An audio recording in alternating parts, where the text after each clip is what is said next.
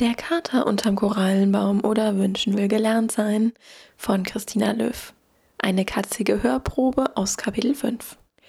Als Yuki am nächsten Morgen die Augen aufschlug, kitzelten die Strahlen der Sonne ihre Nase. Sie kniff noch für ein paar Sekunden die Lider zusammen, bevor sie blinzelte und die Augen schließlich ganz öffnete. Gähnend streckte sie sich und betrachtete dann nachdenklich Saske, der auf ihren Beinen lag, die Pfoten von sich gestreckt. Einerseits war sie neugierig und wollte wissen, ob das, was ihr in der letzten Nacht widerfahren war, real gewesen war. Andererseits scheute sie sich auch davor. Was, wenn es doch nur ein Traum gewesen war? Was, wenn ihr Kater wirklich reden konnte? Yuki seufzte und schob Saske sanft von sich herunter, damit sie aufstehen konnte. Sie schwang die Beine über die Bettkante und wackelte kurz mit den Zehen, bevor sie ihre Füße in die flauschigen Pantoffeln gleiten ließ. Dann wandte sie sich zur Tür, um nach unten zu gehen und sich einen dringend benötigten Morgenkaffee zu machen. Doch sie hatte den Gang noch nicht erreicht, als sie hinter sich eine Stimme vernahm. Eine Stimme, die sie auch in der Nacht gehört hatte. Saskes Stimme. Noch nicht mal einen guten Morgen. Ich dachte, wir hätten uns gestern offiziell miteinander bekannt gemacht. Da gehört so etwas doch dazu. Oder etwa nicht. Er klang leicht verschnupft, als hätte sie ihn gekränkt. Yuki drehte sich langsam zu ihm um.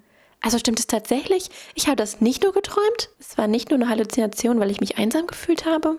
Der Kater schloss kurz die Augen und öffnete sie wieder, als wollte ihr zuzwinkern. Sehe ich aus, als wäre ich eine Halluzination? fragte er trocken. Nein, natürlich nicht. Ich weiß nur nicht.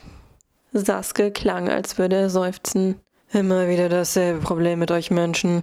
Bei deinem Vater war es nicht anders. Er wollte es auch nicht glauben. Zumindest im ersten Moment. Yuki erinnerte sich an die ersten Sätze, die der Kater in Nacht gesagt hatte. Ich werde nie von deiner Seite weichen. Das habe ich deinem Vater versprochen. In dem Moment war sie sehr mit der Tatsache beschäftigt gewesen, dass Sasuke überhaupt etwas gesagt hatte, um wirklich auf den Inhalt zu achten. Aber nun kam sie ins Gerübeln. Wenn du auch schon mit meinem Vater geredet hast, wieso wusste ich bis jetzt nicht davon? Weil ich ihm das Versprechen abgenommen habe, dass das unter uns bleibt. Aber wieso sollte er es nicht verraten? Ich bin immerhin seine Tochter. Wissen meine Geschwister davon? Jetzt klang es, als würde Saske schmunzeln. Nein, die beiden ganz sicher nicht. Aber die würden doch nicht immer an einen entsprechenden Kater glauben, wenn ich ihnen damit direkt ins Gesicht sprenge. Sie haben keine wirkliche Vorstellungskraft. Auch sind sie längst nicht tierlieb genug.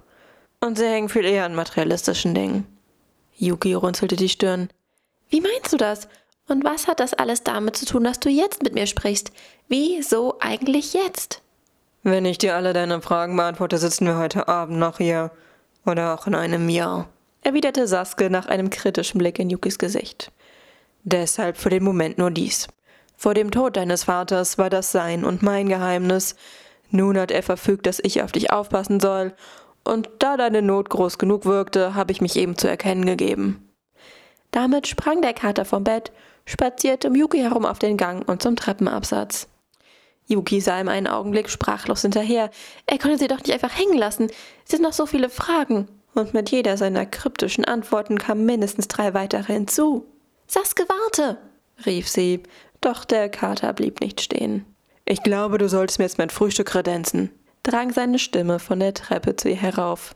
Mir wäre heute Morgen nach einem schmackhaften Filet zumute. Kopfschüttelnd folgte Yuki ihm nach unten in die Küche. Wenn das nun immer so ging, konnte das ja noch heiter werden.